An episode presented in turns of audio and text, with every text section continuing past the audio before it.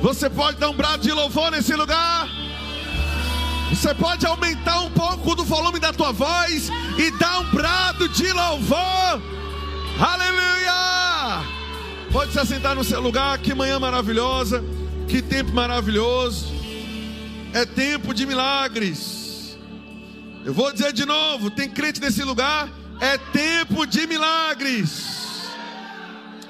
É tempo do sobrenatural invadir a nossa vida e trazer em manifestação todo o plano e todo o propósito estabelecido por Deus. O Senhor está se movendo em teu favor, amém, irmãos? Aleluia, glória a Deus, glória a Deus, glória a Deus. Que bom que você veio, você já viu que a pessoa que está do teu lado tem cara de crente, de próspera, rica, abençoada.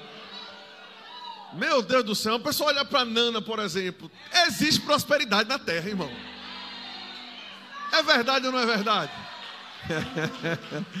Glória a Deus. Então, estamos aqui ah, nessa manhã maravilhosa. Que bom que você veio. Você escolheu a melhor parte nessa manhã.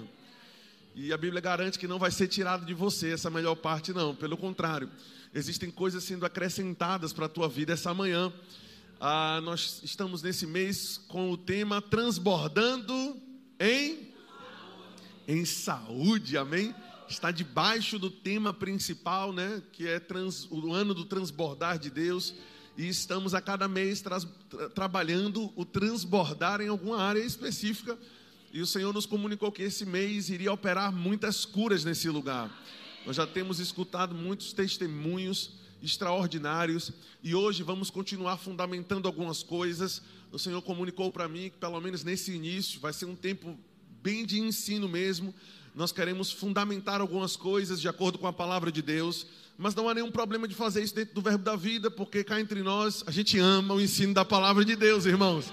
Nós amamos quando a palavra é exposta, fundamentada, quando os versículos estão colocando esse bom fundamento dentro de nós. É bom o mover do Espírito, é maravilhoso.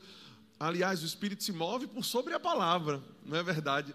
Ah, mas é bom termos um bom fundamento. No dia que a nossa alma tentar vacilar, no dia que as coisas externas estiverem contrariando a informação que a gente recebeu em um culto uma, ou por meio da imposição de mãos, é bom a, a adversidade encontrar em nós uma boa estrutura da palavra. Amém. É por isso que a Bíblia é chamada de âncora da nossa alma. Quando a nossa alma diz: Espera aí, o que eu estou ouvindo lá está um pouco diferente do que eu estou vendo aqui, o que é que está acontecendo aí? A âncora vai estabilizar a tua alma, e a âncora é a palavra de Deus que vai dizer permanece, você não vai ser levado por esse vento de doutrinas erradas ou de circunstâncias. Não, não, não, a palavra ela funciona como esse estabilizador da nossa alma. Ele não vai deixar a nossa alma mexer, não. Amém. A nossa alma, irmãos, deve ser um, um, um terreno sólido para que nós possamos construir por sobre ela. Amém. E eu já passei por três terremotos. Deixa eu te dizer uma coisa: o que é feito para ser sólido é para ser sólido, irmão. Amém. Quando aquilo que é feito para ser sólido começa a, a, mexer, amém. Tem coisa errada nesse negócio. Então, ah, nós vamos colocar esse bom fundamento. Eu gostaria, por gentileza, vamos começar por gentileza o ensino dessa manhã, em Tiago capítulo 1, no verso 21. O pessoal do louvor pode descer? Está cansado, varão? Tá não, então fica comigo aí. o resto pode descer. Foi a tua oportunidade. Tu disseste, seu pastor, eu tô, ia deixar tu ir, mas tu tá de boa, então Amém. Tiago capítulo 1, no verso 21. Vamos colocar bastante fundamento. Se não abriu a Bíblia essa semana, vai abrir pela semana toda hoje. Amém, irmão? Pela semana que passou. Amém? Essa agora tu abre a Bíblia em nome de Jesus, viu? Glória a Deus. Tiago capítulo 1, verso 21 diz: Portanto, despojando-vos de toda impureza e de acúmulo de maldade, Perceba que é um papel nosso colocar essas coisas para fora. Amém. Aleluia. Ele diz: acolha, receba com mansidão a palavra em voz implantada, ou a palavra que está sendo ministrada, a palavra que está sendo liberada, ela deve ser acolhida com mansidão. Por quê? Porque ela é poderosa para salvar. Aleluia. A palavra, quando entra, ela entra para poder salvar. Quando a gente abre essa palavra salvar, salvar a alma, mas não entenda a alma aqui como pensamento, como mente apenas, amém?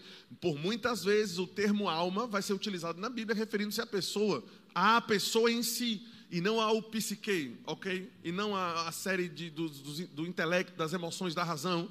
Quando Davi diz, por exemplo, louva ao Senhor porque redimiu a minha alma da morte, ele não estava falando sobre a mente dele, estava falando sobre ele como pessoa.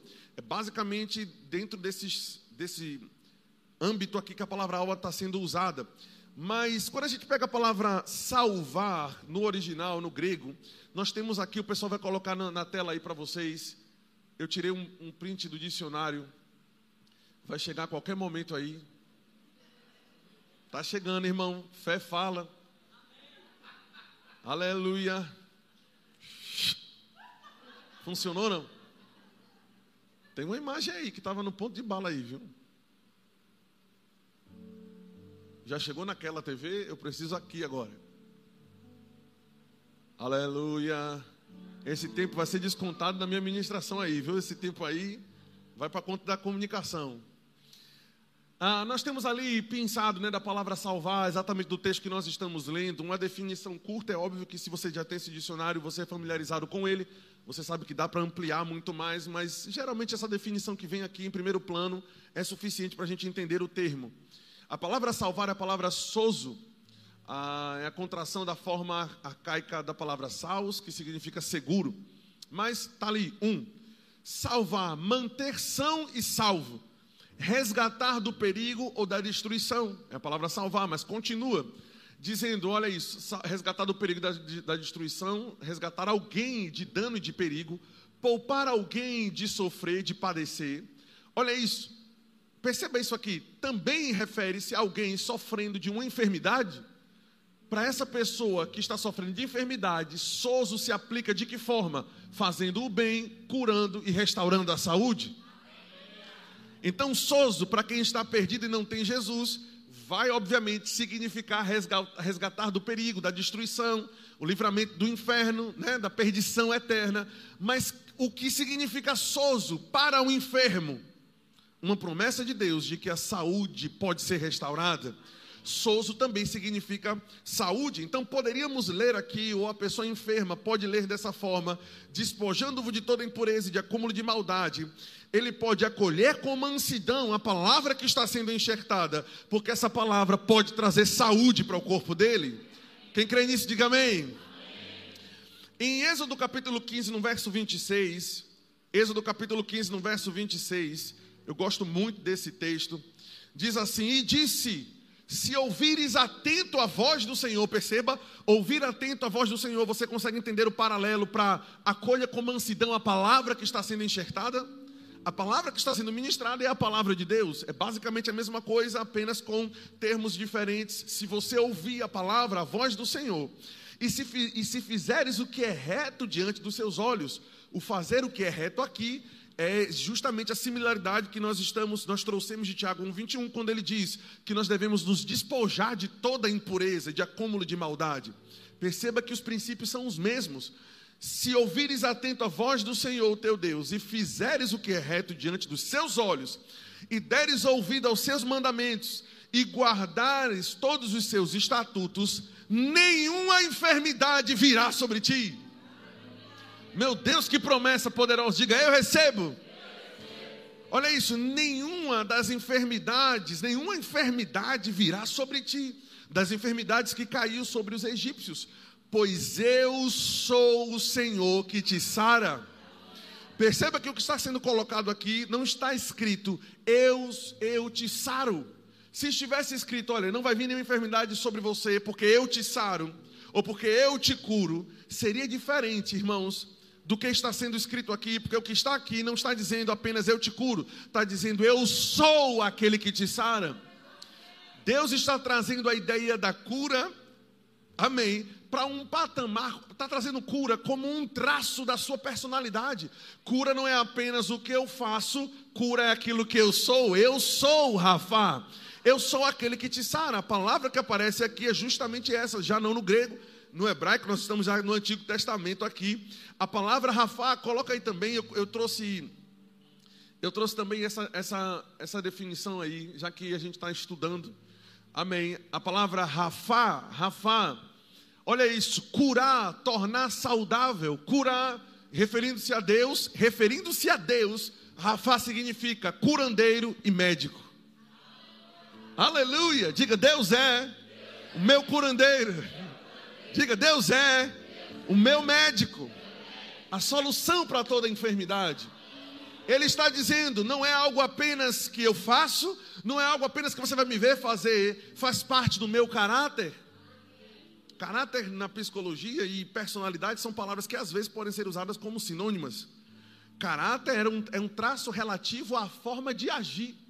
Isso quer dizer que Deus sempre vai agir com essa característica de curador. Aleluia! Ele nunca se apresenta como a enfermidade, ele nunca se apresenta como aquele que colocou o problema. Ele é aquele que restaura, que coloca de pé, ele é o curandeiro. Diga, Deus é meu médico. Aleluia. Ou seja, não é apenas aquilo que ele faz, é aquilo que ele é. Quando nós lemos, vá bem rapidinho, você vai precisar ser rápido de endereço hoje, que eu tenho muito texto para colocar esse fundamento aqui. Salmo 145, verso 9, olha isso. O Senhor é bom para todos, as suas ternas misericórdias permeiam todas as suas obras. Tudo aquilo que Deus faz a misericórdia, as ternas misericórdias dele estão permeando, estão por meio de tudo o que ele faz. Tudo o que ele faz, tudo o que ele faz, existe permeando, passando pelo meio ali, as ternas misericórdias de Deus, porque ele é bom para com todos. 1 João capítulo 1, no verso 5, diz: Ora, a mensagem que da parte dele, referindo-se a Jesus, é o sujeito oculto aqui nesse, nesse versículo. A mensagem, João diz que recebemos da parte dele, a mensagem que temos ouvido e a mensagem que estou anunciando é essa: Deus é luz e nele não há trevas. A palavra trevas aqui é a palavra grega escotia, que quer dizer perversidade ou corrupção ou, ou algo sendo alterado para pior. Deus nunca quer transformar algo que já existe em algo pior, irmãos. Ele não é aquele que pega um corpo que está bem e coloca algo que vai trazê-lo para um patamar de piora. Ele está, João está dizendo, João não é qualquer pessoa, irmãos. Esse texto aqui é o que é chamado na teologia de teopnestos.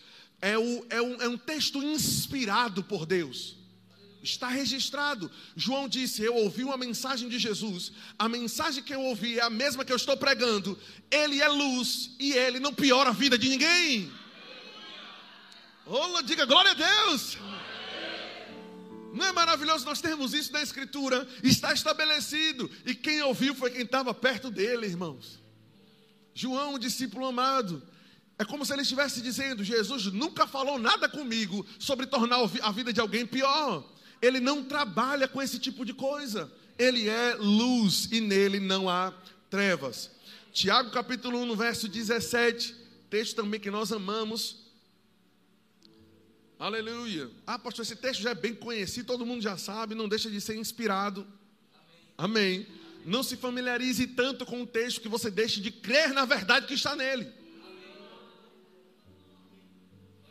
Tiago 1,17 diz: toda boa dádiva todo dom perfeito, oh aleluia, são lá do alto, desce do Pai das luzes, e nele não há mudança, nem sombra de variação. Ou seja, todo bom presente, o endereço é do alto. Ah, pastor, essa semana eu recebi um, um, bom presente, mas não veio do alto, não, pastor, veio de um irmão, ele pode ter sido usado como um, como um canal.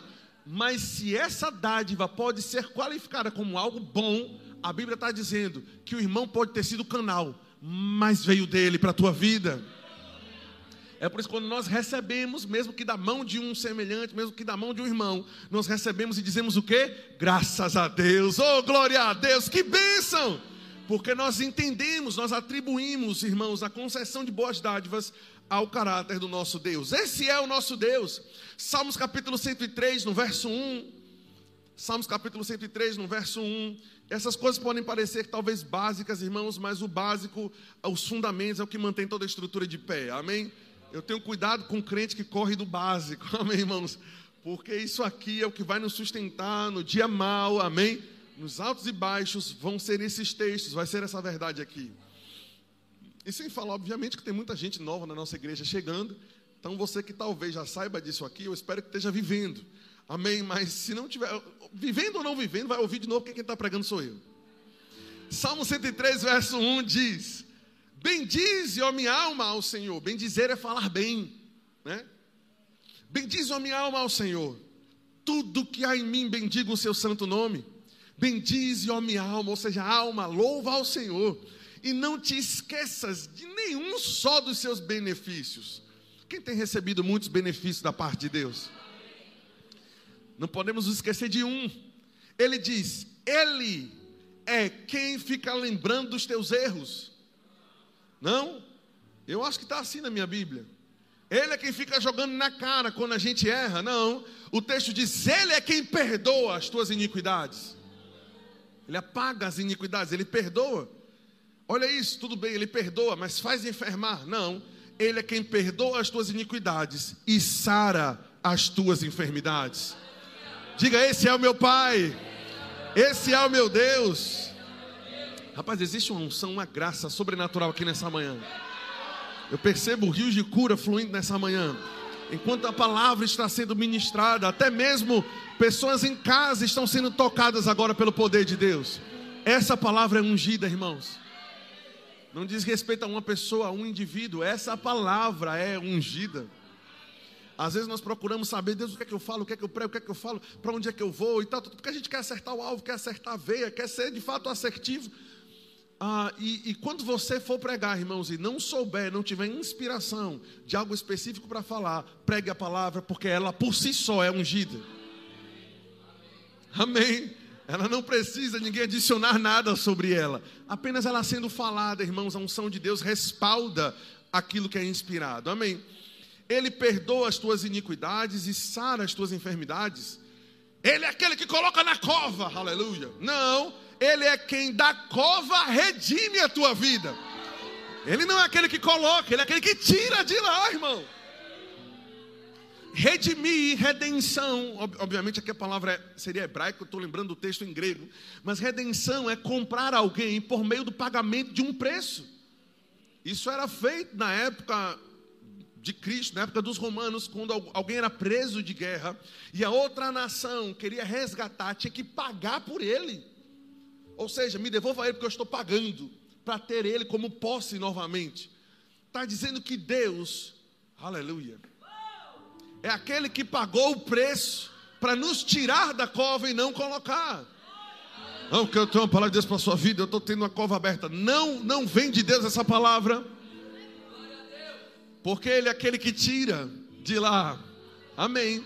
E se alguma palavra dessa natureza pode ter chegado, irmãos, e foi inspirada, como se Deus estivesse prevendo ou vendo ah, que você está correndo perigo de vida, alguma coisa dessa natureza, você sabe que isso está sendo arquitetado por Satanás e não por ele, porque Deus é aquele que está pronto para tirar. Amém. Aleluia. Digamos que não vai acontecer com ninguém em nome de Jesus, mas deixa eu te dar um exemplo. Digamos que alguém, é, sei lá, é Pafrodite, acho que não tem ninguém chamado desse nome não, né? Digamos que essa pessoa ela é sequestrada, por exemplo. Ela é sequestrada, ela apanha, ela toma pancada, ela é torturada. Mas pensa naquelas torturas braba mesmo. Não quero falar aqui não, mas pensa alguém sendo torturado da forma mais hedionda e mais perversa que você pode imaginar. E ele passa dias naquele caos ali, vendado, amarrado, tendo o seu corpo ferido, machucado, e aquela coisa toda acontecendo. E aí do nada aparece alguém, ele ouve o barulho de alguém é, derrubando a porta, pá! E dizendo: Eu vim aqui para poder te resgatar e a pessoa tira aquela venda do olho dela, coloca elas na, na, nas costas, corre, sai daquele cativeiro, entra no carro, vai para casa, cuida daquela pessoa, alimenta aquela pessoa, sara as feridas dela. Deixa eu te perguntar uma coisa: Pafrodito seria grato a esse Salvador? Teria gratidão a ele? Sim, irmãos. Ele teria uma dívida eterna com aquela pessoa. Você me salvou. A pergunta não é essa. Onde eu quero chegar em outro lugar. E aí Epafrodito, depois de alguns dias, descobre que a pessoa que colocou ele naquele cativeiro foi o mesmo que o resgatou, o levou para o cativeiro, estava disposto a cometer um crime, mas decidiu, se arrependeu, ficou com medo da polícia, medo de ser preso, medo de ser morto, e decidiu forjar a cena de um resgate. Só que Epafrodito descobre que o salvador dele foi o mesmo que prendeu. Se você descobrisse isso, teria gratidão no seu coração. Tem pessoas que pensam que é isso que Deus está fazendo. Ele é aquele que coloca no leito, mas ele também levanta de lá. Ele bota enfermidade, mas ele é que cura. Deus não é psicopata, não, irmão. Ele não é bipolar, não. Deus é luz e nele não há trevas. Ele é aquele que dá cova, redinha a tua vida. O texto não termina aí, não, meu patrão, não termina, não. Continue lendo. Olha isso. Ele sara as tuas enfermidades, da cova redime a tua vida, e não somente da cova redime, mas te coroa de graça e misericórdia. Ele é aquele que farta de bens a tua velhice, de sorte que a tua mocidade se renova como a da águia. Oh, diga glória a Deus. Então, entendemos, esse é o caráter do nosso Deus. Isso está bem estabelecido, tem muitos outros textos. Falar sobre a bondade de Deus dá uma matéria inteira do Rima chamada caráter de Deus. Amém. Então a gente precisa resumir um pouquinho, mas ficou claro: Deus é aquele que sara, Ele é a solução, Ele não é o problema, Ele não é aquele que causa depois para aparecer de bonzão, Ele mesmo livra. Amém. Ninguém aqui em sã consciência iria concordar com algo desse tipo. Amém. Por quê? Porque existe um padrão de moralidade que foi colocado dentro de nós. A gente sabe porque sabe que isso é errado. Quem colocou dentro de nós esse padrão de moralidade? Se não for o próprio Deus, ele é o ápice da moralidade. Ele é aquele que determina o que é certo e o que é errado. Amém, gente? Então ele jamais faria isso. Mas, pastor, doenças existem. Então, se essa é a vontade de Deus, curar, redimir, coroar com graça, com misericórdia, se as enfermidades não vêm deles, por que dele? Por que nós vemos enfermidades alcançando as pessoas? Por que nós vemos pessoas doentes? Vamos ver o que a Bíblia diz a respeito disso? Existem algumas causas pelas quais a doença e a enfermidade chegam. Biblicamente, a primeira, a principal, diga comigo, pecado. É claro que eu não estou querendo dizer que todos que estão enfermos estão em pecado. Existem outras causas, outras coisas que podem provocar, mas indiretamente, não de forma direta. Presta bem atenção no que eu estou dizendo para não me interpretar errado. Mas indiretamente, toda enfermidade, a causa indireta de toda enfermidade é o pecado. Porque foi por meio de um pecado que a enfermidade entrou na humanidade. Então, uma enfermidade pontual, hoje, especificamente sendo tratada, talvez não tenha ocorrido pecado, ou a pessoa não, não abriu a porta por meio, de enfermi, por meio do pecado, ok? Eu não estou dizendo porque pessoas nos interpretam mal, dizendo que a gente diz que toda pessoa que é enferma é porque ela está em pecado. Não, gente. Agora, pecado abre porta para a enfermidade. Por quê? Porque a Bíblia diz que sim. Olha, por exemplo, Marcos capítulo 2, verso 5. Gente, eu vou citando os textos e já vou lendo logo, tá certo? Porque depois você pode pegar, ler com calma. As ministrações estão no YouTube, depois vão para o podcast, vai para Spotify. Para onde você entrar hoje tem Verbo da Vida Salvador, amém? Tem como você entrar lá e ter acesso para ouvir com mais calma. Então eu vou citar o texto e já vou lendo por conta do horário. Marcos capítulo 2, verso 5, olha aí disso. Vendo-lhes a fé, Jesus disse ao paralítico: A quem? Ao paralítico. Ele foi lá para receber cura. E Jesus disse: Filho, teus pecados estão perdoados. Não é interessante o paralelo? Jesus percebeu que ele precisava disso. Pastor, tem outra, outro texto bíblico para fundamentar isso? Tem demais. João capítulo 5, verso 14. Eu vou ler o texto já direto, não vou ler o contexto todo, mas é o, aquela situação do tanque de Betesda. Diz assim: Mais tarde, Jesus o encontrou no templo e lhe disse: Olha que já estás curado, não peques mais, para que não te suceda coisa pior. Jesus disse: Você recebeu sua cura. É como se ele estivesse dizendo: Não abra de novo a porta para o pecado. Porque algo pior pode acontecer se você continuar na iniquidade. Percebe isso, gente? Amém, gente? Tiago, capítulo 5, no verso 14, diz: Está alguém dentre vós doente? Chame os presbíteros da igreja e faça a oração sobre ele, ungindo com óleo em nome do Senhor. Perceba que não é o óleo em si, muito embora exista a aplicação do óleo para cura, mas unja com óleo, orando em nome do Senhor. E a oração da fé salvará o enfermo, o Senhor o levantará. Olha que interessante. E se houver cometido pecado, seriam perdoados.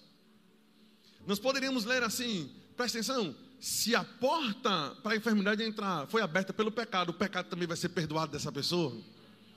Você percebe isso? Tem outros textos, eu quero apenas falar e fundamentar, falar e fundamentar, mas eu creio que, obviamente, como a igreja da palavra, você não vai ficar satisfeito com isso aqui, você vai aprofundar cada vez mais. Mas é óbvio que pecado abre a porta para a enfermidade. Diretamente, toda pessoa que está enferma é por conta de um pecado que cometeu? Não. Mas indiretamente, a enfermidade entrou na humanidade por meio do pecado. Ficou claro? Amém. Amém. Outra razão pela qual a enfermidade chegam quebra de princípios naturais. Quebra de princípios naturais. Ontem, já um pouco de madrugada, quando eu estava estudando, uh, eu vi a frase desse Hug Jeter. Ele é, um, ele é, uma autoridade nessa área de cura. O modo do Rema sobre cura, os livros do irmão Reagan, ele cita muito esse autor. Né? Ele tem um livro. Fugiu agora o nome do livro dele. Esqueci agora. Mas deixa eu ler o texto que ele falou, você vai entender aqui o princípio. Amém. Ah, diz assim: olha isso. Ele levou sobre si, acho que o nome do livro é esse, se eu não me engano. Alguma coisa dessa, dessa linha. Mas diz assim: olha, o alimento adequado os hábitos de comer, ar fresco, sol, exercícios e repouso são elementos essenciais para a saúde. E podemos acrescentar que o asseio, olha o que ele escreveu, é bem antigo esse livro, tá? Que o asseio também é muito importante. Muitas enfermidades são contraídas por causa do descuido na higiene do corpo. Deus não suspende as leis na natureza quando uma pessoa se torna cristã. E ele exemplifica, ele diz: se o indivíduo falando sobre a lei da gravidade. Se um indivíduo salta de um alto precipício, a lei da gravidade se aplicará a ele, sendo ele crente ou não. As leis da natureza não são suspensas quando a pessoa nasce de novo. Ele disse: a lei da gravidade se aplicará a ele e o fará sofrer as consequências como qualquer outra pessoa. Isso significa que devemos usar o bom senso e cooperar com as leis da natureza a fim de termos boa saúde.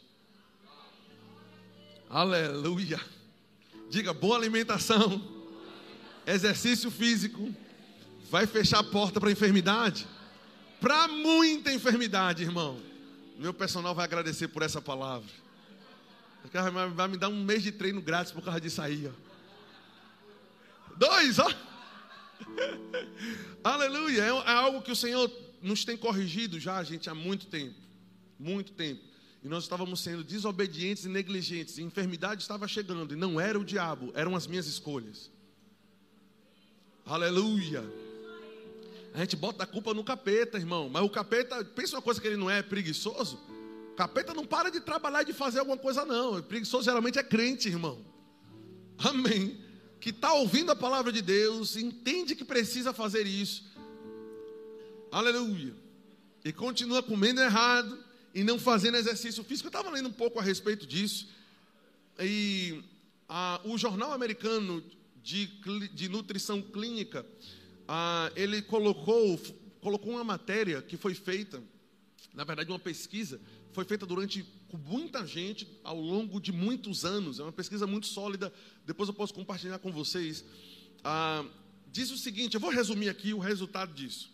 Eles descobriram, do grupo de pessoas que morrem, eles descobriram que o fumante, tem algum fumante aqui não? É que a pessoa levanta a mão. O fumante, aí talvez você já disse misericórdia, aí ó, a caipora, pode fumar, aí. Eu sou crente. O fumante, ele reduz a sua expectativa de vida em 10 anos. O fumante vive 10 anos menos. Não são 10 dias, não é um mês a menos de vida, nem um ano, não, nem dois anos, nem três anos, nem quatro anos, nem cinco, nem dez anos de vida jogados pelo ralo podendo, podendo ser vividos com a família, com os filhos, mas porque ele adquiriu o hábito de fumar, ele vai viver 10 anos menos. Isso é sério, não? Essa mesma pesquisa diz que a obesidade reduz em 13 anos. Está pronto para a bomba? O sedentarismo, não obesidade, sedentarismo reduz em 15 anos. Vê uma pessoa fumando ali fora, vai morrer cedo. Se tu for sedentário, tu vai primeiro. Cinco anos antes.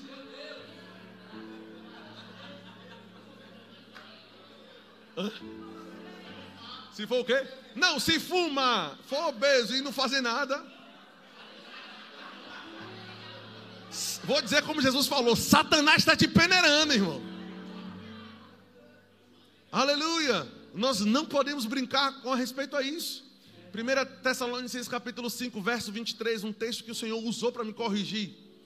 Ele disse que ah, o todo o nosso espírito, alma e corpo devem ser preservados íntegros para a vinda do nosso Senhor.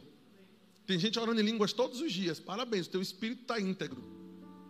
Tem gente renovando a mente, parabéns, a alma está íntegra. Mas o corpo também tem que, ser integra, tem que ser entregue ao Senhor no dia da vinda, de forma íntegra. Integridade é deixar do jeito que está, do jeito que recebeu. Se eu, se eu dou essa taça aqui para Alex, por exemplo, eu digo, ó, entregue inteira. Eu estou dizendo, entregue essa taça íntegra. Não quebre ela no meio do caminho. É o que Deus está dizendo. Eu te dei um corpo. Não me entregue ele de qualquer forma. Diga aleluia, porque isso é bíblico. Provérbios diz que o homem de bem faz bem ao próprio corpo.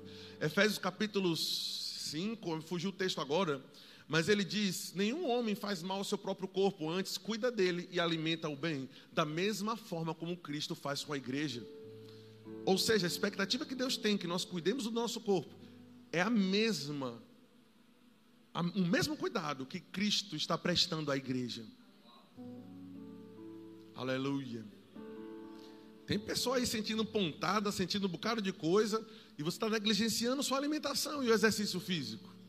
Deixa eu te dizer uma coisa, mulher de Deus, limpar a casa não se enquadra no exercício físico.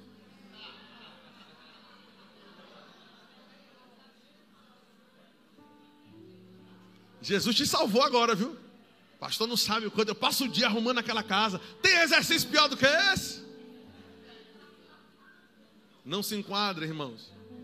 30 minutos pelo menos, 40, faz uma caminhada, saia da linha do sedentarismo, tu vai viver 15 anos mais. Para que isso, irmãos? Para honrar a Deus e ter 15 anos a mais servindo a Ele com todo o nosso coração. Amém. Outras razões, deixa eu passar que esse negócio preocupou agora muita gente aí, né? Mas entre em contato com os personagens dessa igreja, amém, irmãos? Ajudou a mudar a minha vida, irmãos. De dezembro para cá eu diminuí 16 quilos. Eu estava eu tava morrendo e, e, e eu, uma vez eu disse a Patrícia, rapaz, tu estava deixando eu morrer mesmo, quer, quer casar com outra, hein? Mas estou brincando, estou brincando. Ela falava, eu que não ouvia. Amém. Então a gente não pode transferir para os outros a responsabilidade. Ah, eu quero ir, mas fulano não vai comigo. Você é responsável pela sua vida. Se ele quiser fazer o errado, ele faz. Amém, irmãos? Outras razões pelas quais a enfermidade pode entrar, presença de espíritos malignos. Ah, Lucas capítulo 13, no verso 11, por exemplo. Eu vou ler já o 16 para a gente ganhar tempo. Ele diz: Olha, por qual motivo eu não deveria livrar deste cativeiro em dia de sábado essa filha de Abraão? É, era aquela mulher possessa de um espírito de enfermidade, ela andava encurvada. Ela diz: A quem Satanás trazia presa há 18 anos. Aquela mulher estava vivendo encurvada e aquela enfermidade era a presença de um espírito maligno. Há 18 anos. Jesus curou ela, não ministrando cura, expulsando o espírito maligno. Amém. Atos ah, 10:38, por exemplo, diz que Jesus fazia o bem e curava, curava os oprimidos do diabo, colocando doença ou pelo menos essas doenças citadas aqui, na categoria de opressão do diabo. Lucas capítulo 11, verso 14, tem outros, mas eu vou três para cada tema aqui, tá bom, para a gente só deixar um bom fundamento. ah, disse: De outra feita, Lucas 11, 14: Estava Jesus expelindo um demônio que era mudo. E aconteceu que, ao sair o demônio, a, o mudo passou a falar e as multidões se admiravam. Existem pessoas enfermas, irmãos, que você precisa discernir quando você for. Às vezes é espírito maligno. Aleluia. É por isso que precisamos de fato dos dons do Espírito e da nossa sensibilidade apurada. Amém, irmãos? É essa fineza da nossa comunicação para com o Senhor. Porque às vezes tem pessoas impondo as mãos para pessoas serem curadas, quando o problema é um espírito maligno que está ali. Amém. Glória a Deus. Podemos passar. Eu, eu vou tentar adiantar um pouco algumas outras causas, duvidar da palavra. Essa outra razão, pastor Wendel ministrou muito bem nesse primeiro culto agora. Falta de perdão, amargura, ofensa. Biblicamente, essas coisas abrem a porta para a enfermidade entrar. Tem pessoas amarguradas, irmãos, que precisam liberar perdão. E às vezes a pessoa com quem tu está chateado nem está sabendo que tu está. Ele está vivendo e tu está carregando esse problema na tua vida. Aleluia. Ele contou o exemplo aqui de uma pessoa. O pastor Wendel iniciou a ministração falando a respeito disso. Eu estava terminando de estudar para a pregação aqui agora, mas eu estava escutando. Ele disse de uma pessoa que ele descobriu que já estava muito tempo chateada com ele. E ele nem sabia, ele estava vivendo a vida dele e a pessoa amargurada. Então não deixe isso, irmãos, tomar conta do seu corpo. Amém. Perdoe, ande em amor, ande em longanimidade. Amém, irmãos? Ah, e aí surgem outras questões, eu quero passar bem rápido por isso. Pastor, então já entendi, curar é a vontade de Deus, mas será que realmente Deus tem interesse em curar a minha enfermidade? O argumento por trás é: será que Deus quer curar a todos? Porque o que Ele quer curar, quer. Mas será que existem pessoas que, ok, essa vai ser curada e outras não? Essa aí eu quero deixar na prensa, na moinha mesmo, para tratar algo específico com ela. Esse palavreado, esse linguajar, pode, pode, ter, pode ter 50 anos que as pessoas falam isso. Não quer dizer necessariamente que isso reflete a vontade de Deus. Aleluia. Eu estava vendo um livro que eu estou procurando comprar ele, do pastor Elias Soares. É um pastor assembleando, mas é um, é um grande nome nessa área de, de, de, de, de apologética cristã, e, enfim, assuntos dessa natureza. E o nome do livro dele eu achei bem interessante. O nome do livro é Os Pregadores Dizem, mas a Bíblia não diz. O livro é, está saindo do púlpito muita coisa, não necessariamente é o que está escrito. É basicamente isso aqui. Se nós rodarmos por várias igrejas hoje, infelizmente, as pessoas dizem: não, aquele ali é Deus tratando com ela. Eu sou um pai imperfeito e jamais trataria Arthur, irmãos, com enfermidade. Arthur, quando gripou há um tempo atrás, estava com, com, com catarro, com um bocado de coisa lá. Irmãos, as pessoas me diziam isso antes, só depois de você ter filho que você descobre que você daria tudo. Claro que a gente tem autoridade, amém? Vai mandar para o capeta. Mas você tomaria para si, para não estar no corpo dele. É verdade ou não é verdade? Eu olho lá, fico de madrugada acordado, não consegui dormir. Pra você, só para você ter uma ideia. Com aquilo me incomodando. E Jesus utilizou-se desse, disso aqui que eu estou te dizendo. Jesus uma vez disse: Se vocês são imperfeitos e o seu filho te pede pão, você nunca vai dar uma cobra, uma serpente, ou seja, teu filho está pedindo vida, sustento. Na verdade, você dá algo que está ali para matá-lo. Jesus está dizendo: vocês não fazem isso, quanto mais o vosso Pai que está nos céus. Às vezes isso, irmão, está tão entranhado na cabeça dos crentes, que às vezes é tão absurdo a gente pensar nisso. Eu lembro que uma vez eu estava naquele aquele prédio que fica do lado do Guatemi, ali, Guatemi não, Shopping da Bahia, é, não sei o que, empresarial, como é que chama? O centro empresarial. Eu estava resolvendo alguma coisa ali, eu lembro que tinha um cara sentado. Meu irmão, pense numa boca porca, xingando. O cara não era crente, chamando o outro para tomar uma cachaça. Mas no meio do assunto, entrou alguém que disse: Rapaz, meu filho está com um problema e tal, tá com... eu tenho uma coisa para poder resolver. Aí ele disse: Rapaz, ainda tem gente que acha que Deus está num negócio desse. Quem está entendendo isso? Não, eu não farei isso com meu filho. Quem dirá Deus? Deus é bom, rapaz.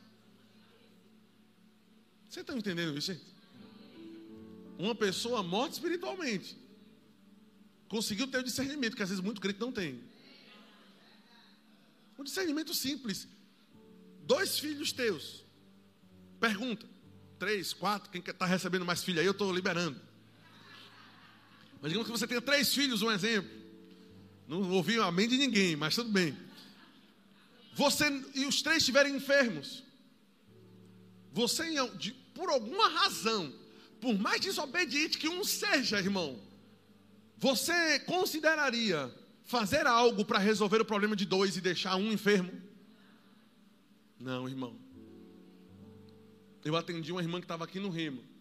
O filho dela preso nas drogas, some de casa, preso no crack e tantas coisas. Ela estava aqui com lágrimas nos olhos pelo filho. O pai já estava retado querendo colocar para fora de casa. Deu para entender? Pensa, estou falando de seres humanos naturais. Quando pensa no filho, irmãos, vai pensar no bem-estar. Como é que nós podemos pensar o contrário do nosso pai, que é um pai perfeito? Mas para não ficar apenas no argumento, porque existem muitas doutrinas que têm argumentos bonitos como esse. Amém, gente? Nem sempre o que faz às vezes sentido na cabeça quer dizer necessariamente que é, é o que a Bíblia diz. O que, é que a Bíblia diz a respeito disso? Para conhecer o caráter de Deus, precisamos estudar a vida e ministério de Jesus Cristo. Ele é a expressão exata de Deus.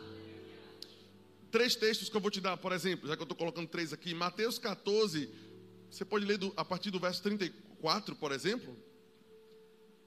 Ah, olha isso. Então, estando já do outro lado, chegaram à terra em Genezaré, reconhecendo os homens daquela terra, mandaram avisar a toda a circunvizinhança e trouxeram-lhe todos os enfermos. A Bíblia não mente. Os enfermos de uma cidade inteira, de uma vizinhança inteira, foram trazidos para Jesus. Será que Jesus selecionou algumas pessoas? Olha isso. E lhe rogavam que ao menos pudessem tocar na orla da sua veste e todos, todos, todos os que tocaram ficaram sãos. Deus quer curar a todos? Sim. Porque pessoas não são curadas? Algumas não são. Será que todas estão tocando nele? Porque da parte dele, ele quer curar a todos. Mateus capítulo 12, para ficar fácil aí no livro de Mateus, se você estiver folheando. Verso 14.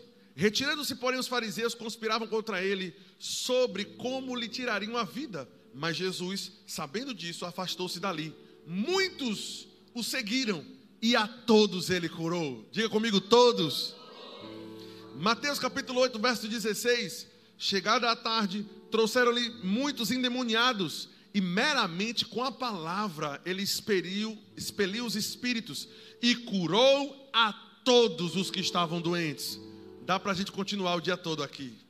Jesus nunca fez acepção de pessoas no, no tocante à cura. Aleluia. Alguns tocam, alguns agem em fé, outros não. Tiveram pessoas que não respeitaram o ministério de Jesus, por exemplo.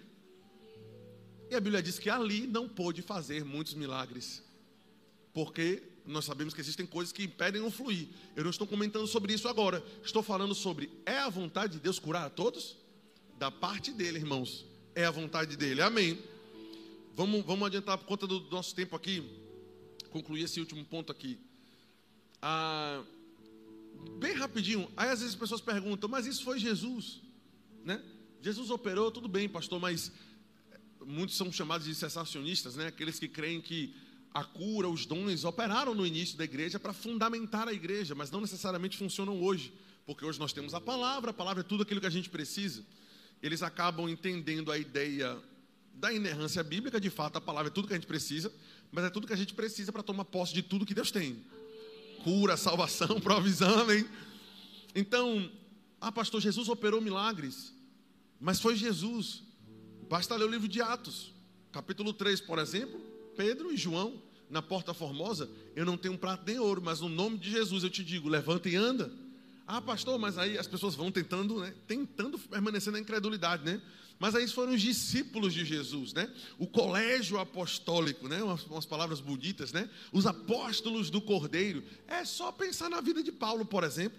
A Bíblia diz que o tecido, os panos que Paulo usava eram enviados e curavam. Paulo não fazia parte dos doze que andaram com Jesus. Oh, aleluia. Não, e tantos outros. Se a gente for pensar, Filipe o evangelista, tem texto para todos aqui. Mas, por exemplo, os milagres no ministério de Silas, Barnabé, pessoas que não fizeram parte daquilo. O que falar dos 70 que Jesus enviou? Pronto, para sair dos 12. Lembra que Jesus enviou 70 e disse: quando entrar na cidade, cure os enfermos e diga para eles: o reino de Deus está chegando. Aleluia. Então, então não é só para Cristo, começou em Cristo. Amém. Diga, mas é para mim. Ele não diz: esses sinais seguirão os meus apóstolos. Esses sinais seguirão aos que creem. Vão colocar as mãos sobre os enfermos e eles serão curados. Alguém crê aqui nesse lugar, irmão? Oh, glória a Deus. Você está sendo abençoado, gente? Pastor, como tomar posse da cura é o último ponto para a gente concluir. Existem meios pelos quais cura pode se manifestar. Vou pontuar bem rápido aqui quais são os métodos bíblicos para a cura de enfermidade, já que estamos falando sobre isso. Primeiro, usando o nome de Jesus contra Satanás. Amém? Principalmente quando a enfermidade for a presença de um espírito maligno. Lucas 4, 38, eu não vou ler, só vou deixar registrado no áudio aqui para você pegar. A cura da sogra de Pedro, por exemplo. A cura do jovem mudo e surdo em Marcos 9, 25. Ah, e o próprio Jesus comissionando, dizendo: expulsem os demônios, curem os enfermos. Então, utilizando o nome de Jesus contra essa obra de Satanás. Segundo, orando por cura ao Pai, em nome de Jesus. Eu achei interessante esse ponto, a gente esquece disso. Amém, gente? Para um crente mais maduro, ele toma posse pela fé e declara a cura dele. Isso também é um dos meios pelos quais a cura pode funcionar. Mas Deus, ele nos encontra na nosso, no nosso nível de fé. O irmão Reagan dizia sobre isso: Deus não nos deixa encalhados, ele disse. Não está falando sobre estar solteiro. Ele disse: se não conseguirmos subir ao nível dele, ele desce ao nosso. É por isso que existem várias formas de cura ser ministradas, porque talvez nem todos tenham fé suficiente para dizer: é direito meu, eu entendi, eu tomo posse agora. Talvez precisem de outros métodos e não há nenhum demérito nisso, não, irmãos. É necessário crescer, mas se for necessário, e é bíblico, irmãos, João capítulo 16, verso 23 e 24. Se você tiver com alguma enfermidade, você pode dizer: Pai, em nome de Jesus, eu te peço o seu poder curador no meu corpo. Peço que o Senhor restaure a minha saúde no nome de Jesus. E tudo aquilo que nós pedimos ao Pai em nome de Jesus é garantido que Ele nos responde. Amém, gente? Não critique pessoas que você vê pedindo ao Pai cura no nome de Jesus. Ah, não, irmão, isso aí já é seu para você receber pela fé. Se Ele pode e tem precedente bíblico para fazer, não critique Ele, não, irmão. Deixe ele pedir ao Pai em nome de Jesus, porque foi prometido a ele que o que ele pedir e cura está envolvido, o Pai vai responder. Amém, gente. Agora, existe sim se apropriar daquilo que lhe pertence, óbvio que sim, declarando fé, confessando, não é necessariamente uma oração ao Pai, mas você pode dizer, eu já entendi, é direito meu, foi conquistado pela cruz. Eu digo, a própria enfermidade se retire do meu corpo e eu recebo o que é meu também é uma forma bíblica de você receber, amém, irmãos? A unção com óleo, por exemplo, vou deixar o texto de Marcos 6, 13. Por exemplo, expeliram muitos demônios e curavam numerosos enfermos, ungindo-os com óleo. Temos também Tiago, capítulo 5, verso 14. Nós lemos esse texto. Está alguém enfermo? Chame os presbíteros da igreja, unja com óleo, em nome de Jesus, e a oração da fé salvará o enfermo por meio da imposição de mãos, impondo as mãos, né, impondo as mãos sobre os enfermos, eles serão curados, por meio dos dons espirituais. Veja que interessante, assim como palavra de sabedoria, palavra de conhecimento, dom da fé, também há um dom do Espírito chamado dons de curar, irmãos. Percebe como Deus ele quer saúde dos seus filhos, não importa por qual meio, irmãos. Amém. Mas a vontade de Deus é curar. Amém. Ah, e o último ponto é sabendo aquilo que lhe pertence, tomando posse pela fé daquilo que é seu. Mas, pastor, eu quero me apropriar da cura. Primeiro, você precisa, vou falar bem rápido. Ah, primeiro, conhecer que é a vontade de Deus te curar. Essa é a base. Se você acha que não é a vontade dele, não tem como exercer fé naquilo que você não sabe. Aleluia. E entenda, quando eu digo conhecer, eu não estou falando apenas sobre ler um texto Estamos falando sobre o nível de conhecer que é fruto de relacionamento. Muitas vezes a palavra conhecer é ligada até à relação sexual. Quando diz, e fulano conheceu a sua esposa. Amém, gente? O que esse texto, o que é que esse termo quer dizer muitas vezes?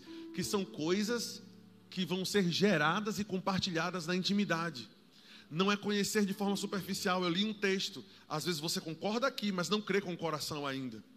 Para crer com o coração, você precisa, irmãos, se alimentar de todo o material de cura, ler vários textos, orar em cima disso. Amém? Lava a tua alma a respeito de cura, irmãos.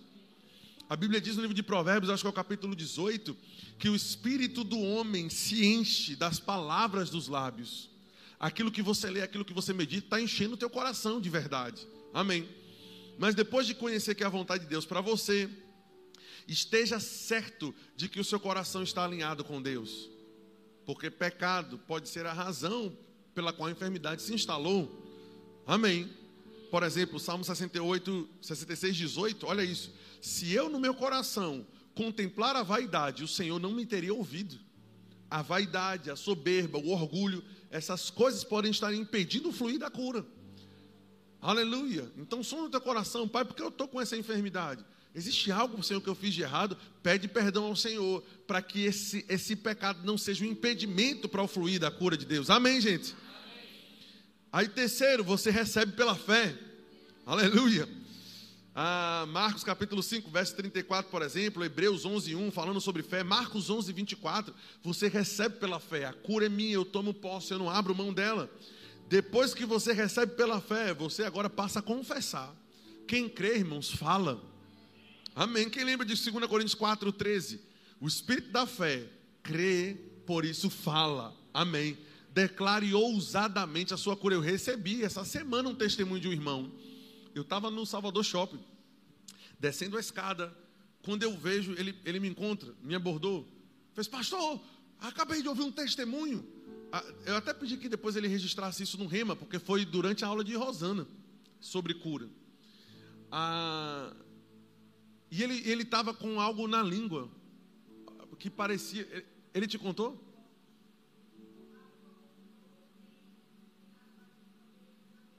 Pronto, fazer uma biópsia porque estava suspeitando de algo mais grave, de algo mais sério, como um tumor, alguma coisa mesmo que estava se instalando ali. E ele recebeu essa palavra, irmãos. Foi para o consultório médico para poder fazer a biópsia e disse: Olha, é o seguinte, eu recebi minha cura, sou curado, estou fazendo isso aqui só porque o povo quer que eu faça e só para você atestar o que eu já recebi. Ele fez isso em uma semana. Quando foi lá de novo, o médico disse: Oxe, cadê? Não tem mais nada aqui, meu amigo. Você não vai precisar fazer nada, porque se manifestou aquilo que ele creu, irmão. Não venha me dizer que essa palavra não funciona e que Deus não opera curas nesse lugar. Esse lugar é um lugar de resposta, irmão. Essa igreja é uma igreja de cura que crê no poder de Deus. Nós vamos, inclusive, conjunto com a comunicação, documentar mais os milagres que operam aqui e começar a divulgar mais essas coisas, porque Deus está operando curas de forma extraordinária. Aleluia. Ah, pastor, se você tem alguém que, tá, que é formado no remo que está aqui ou me escutando pela transmissão, ou vai me escutar, e você está sofrendo de enfermidade, o conselho do Senhor para você é: venha assistir a matéria que está sendo ensinada sobre cura. Você precisa lavar a sua alma. O remo está com a matéria, Cristo é aquele que cura agora, e você precisa lavar a sua mente, relembrar os princípios, amém, irmãos? Então Deus está operando milagres. Depois, pastor, que eu fizer isso, muito provavelmente você vai precisar cumprir esse próximo ponto aqui: resistir o diabo. Aleluia, porque às vezes a cura é progressiva. Jesus orou por pessoas e elas foram curadas na hora. Para outros, por exemplo, no caso do cego, Jesus orou. Ele disse: Eu estou vendo, mas estou vendo os homens como que árvores. Estavam vendo embaçado. Jesus precisou orar de novo para ele ser curado. Existem curas, irmãos, que são instantâneas, outras elas vão se manifestando. Aleluia. Quantos lembram do leproso? Quero ser curado, o Senhor quer me curar? Vai se mostrar o sacerdote. Indo ele foi curado, a Bíblia diz. Então, nesse processo, os sintomas podem voltar e vai confrontar o que você está falando. O que é que você faz? Você resiste ao diabo e a Bíblia diz que ele vai fugir de você. Aleluia. Eu precisei fazer isso há duas semanas, irmãos, atrás. Amém. Parecia que o sintoma veio, não sei, virose, não sei que capeta foi. No capeta não que não entra no meu corpo, está repreendido. Mas foi alguma enfermidade, irmãos que parecia que tinha passado e estava tudo bem. Eu cheguei a treinar no sábado, inclusive. E no domingo, todos os sintomas voltaram de uma hora para outra. Todos os sintomas retornaram. eu precisei resistir com a palavra. Cheguei a ligar para a Loana e dizer para ela: olha, domingo de noite, tu, acho que fica pronto aí que talvez tenha que pregar em meu lugar, porque eu estou aqui, minha irmã. Só a misericórdia. E o Senhor falou comigo: não aceite esse quadro. Resista a Satanás, ele vai fugir de você. E eu vim, ministrei e pegou fogo no culto domingo. Porque você vai precisar resistir, sim, irmãos. O diabo é sujo, amém. Vai tentar voltar com as mentiras e você permanece crendo. A Bíblia diz que Jesus Cristo ele é o sumo sacerdote da nossa confissão. Eu acho que é o é, capítulo 3 de Hebreus, se eu não me engano. Portanto, irmãos, participantes da vocação celestial, considerai a Cristo apóstolo e sumo sacerdote da nossa confissão. Apóstolo é aquele que fundamenta, que estabelece, que coloca bases. Jesus Cristo dá base, fundamenta, constrói aquilo que você confessa.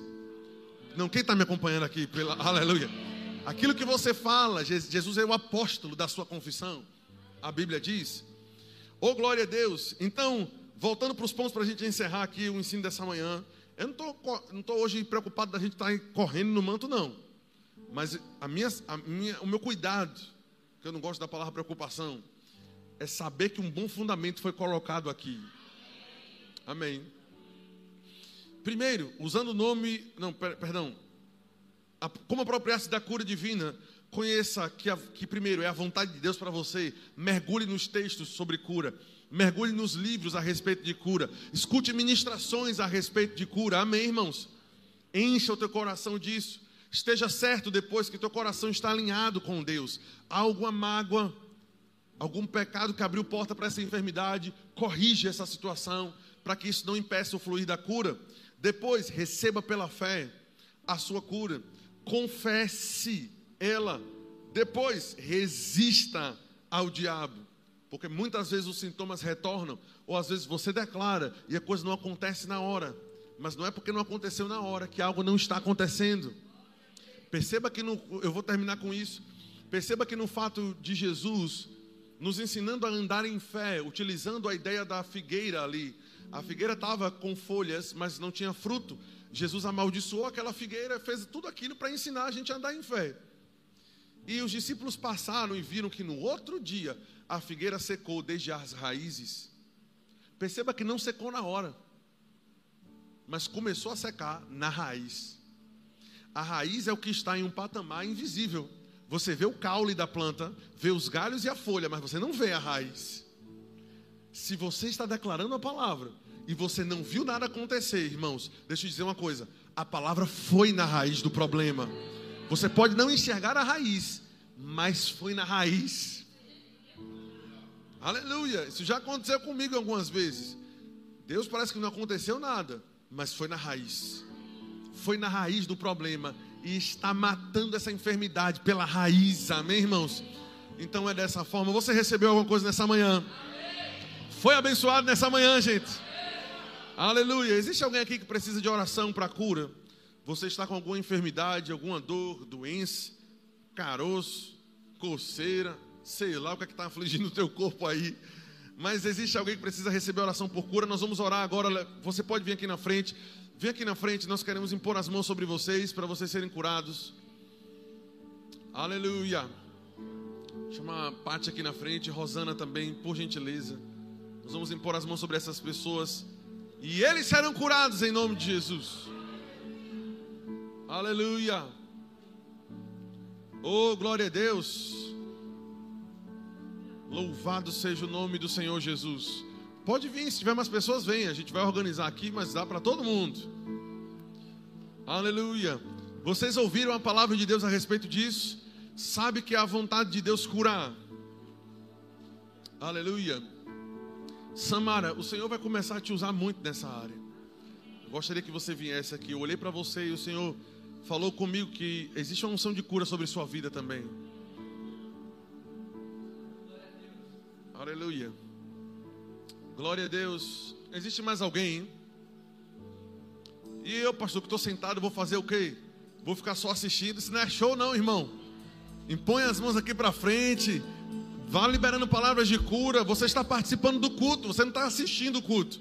Você é participante dele. Libera palavras de vida para essas pessoas que estão aqui na frente. A sua palavra tem poder, você sabia disso? Libera palavras de vida, dizendo serão curados. O poder de Deus está entrando no corpo deles agora. Vamos, começa a orar por essas pessoas aqui na frente. Libera palavras de cura. Pai, te agradecemos, Senhor, pela imposição das nossas mãos. Milagres irão ocorrer. Pai, nós confiamos na tua palavra e oramos agora no nome precioso de Jesus. O Senhor é o mesmo, o Senhor não muda, e veremos hoje o teu poder em operação aqui nesse lugar. Em nome de Jesus. Podem pôr as mãos sobre eles. Podem pôr as mãos sobre eles. E libera a cura em nome de Jesus. Coloca as mãos e diga: Seja curado em nome de Jesus. Seja curado em nome de Jesus. Vocês que estão aí, libera palavras de cura. Nós vamos ouvir o testemunho dessas pessoas aqui, irmãos. Jesus está passeando nesse lugar agora. Receba o toque dessas pessoas, como o próprio Cristo tocando em você. Aleluia. Eu declaro na autoridade do nome de Jesus: saúde. Jesus restaura a tua saúde hoje enfermidade, espírito de enfermidade. Eu vou contra você agora na autoridade do nome de Jesus. Saia do corpo deles em nome de Jesus. Fora do corpo deles agora. Agora em nome de Jesus. Nem mais um minuto nesse corpo. Nem mais um minuto nesse corpo. Nos obedeça em nome de Jesus. Você não tem mais espaço nesse lugar. Aleluia, aleluia. Você que já recebeu imposição de mãos, levante suas mãos agora e diga obrigado, Senhor, porque o Senhor é aquele que me sara. Diga independente dos sentimentos. Diga eu recebi minha cura hoje. Diga o poder de Deus já está em operação no meu corpo, expulsando toda enfermidade. Em nome de Jesus. Aleluia. Alguém aqui pode testemunhar agora. Eu não sei se alguém foi alguma coisa que você testemunha agora, dor de cabeça, pressão, dor nos ossos. Alguém pode testemunhar que já sentiu alívio, recebeu cura agora daqui, porque eu sei que alguém talvez precise ir para conferir ou checar, eu não sei qual é o problema. Mas quem? Você, minha irmã, glória a Deus. Mais alguém? Mas deixa eu te dizer uma coisa. As senhoras que estão de mãos levantadas assim também. Mas deixa eu te dizer uma coisa. Não deixe Satanás roubar aquilo que você recebeu. Nós somos crentes, não somos sentes. Nós não precisamos sentir para poder receber algo como verdade dentro de nós. Amém. Não deixe os sentimentos roubarem o, o, o claro cumprimento da palavra que nós colocamos em operação agora. No nome de Jesus, nós repreendemos essa enfermidade e essa enfermidade está com os dias contados. Em nome de Jesus. Pode voltar para o teu lugar em nome de Jesus. É isso que nós precisamos fazer. Fazer exatamente o que Ele nos mandou fazer. Impõe as mãos sobre os enfermos e eles serão curados. Aleluia. Alguns estão recebendo enquanto estão indo aí, agora voltando para os seus lugares. Outros perceberão no decorrer da semana. Eu já recebi curas assim, que na hora eu não percebi nada mas no, com o passar dos dias, aquela palavra foi fazendo efeito e trabalhando e trabalhando, e, e aquele quadro que o médico disse que era irreversível, para Jesus ele conseguiu mudar.